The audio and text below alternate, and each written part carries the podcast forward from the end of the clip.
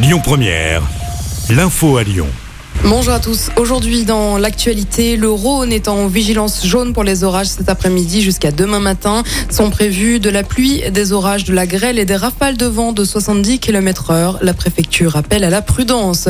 Sylvie Retailleau, ministre de l'Enseignement supérieur, était en visite ce matin à Lyon. L'objectif, parler du pouvoir d'achat des étudiants. Elle s'est rendue à Mermoz pour visiter une résidence du Crous. Elle a ensuite déjeuné au restaurant universitaire avec des étudiants. Lui aussi devait venir à Lyon ce lundi, c'est Gérald Darmanin. La visite est repoussée au vendredi 9 septembre. Il avait promis de revenir après le lynchage de trois policiers dans le quartier de la Guillotière en juillet.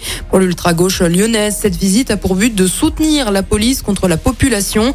Un rassemblement est prévu le jour de sa visite dans le quartier de la Guillotière. Ce matin, à l'Elysée, a eu lieu un conseil de défense énergétique autour d'Emmanuel Macron.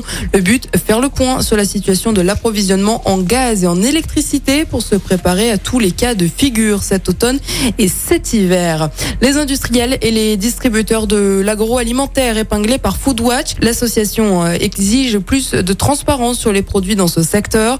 En cause, plusieurs marques sont soupçonnées de pratiquer une inflation masquée en réduisant la taille des yaourts ou encore d'un paquet de gâteaux sans pour autant baisser le prix. Six marques ont été pointées du doigt. L'association a lancé une pétition pour mettre fin à ces abus.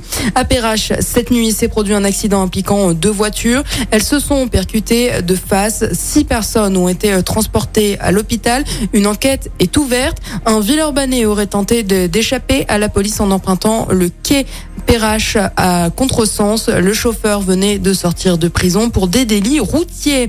Et puis on termine avec un mot de sport et en basket. Les débuts sont ratés pour les Bleus à l'Euro.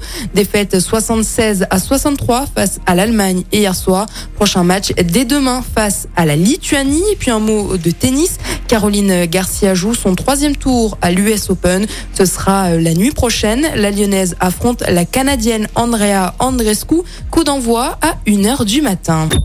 Écoutez votre radio Lyon Première en direct sur l'application Lyon Première, lyonpremière.fr et bien sûr à Lyon sur 90.2 FM et en DAB+. Lyon Première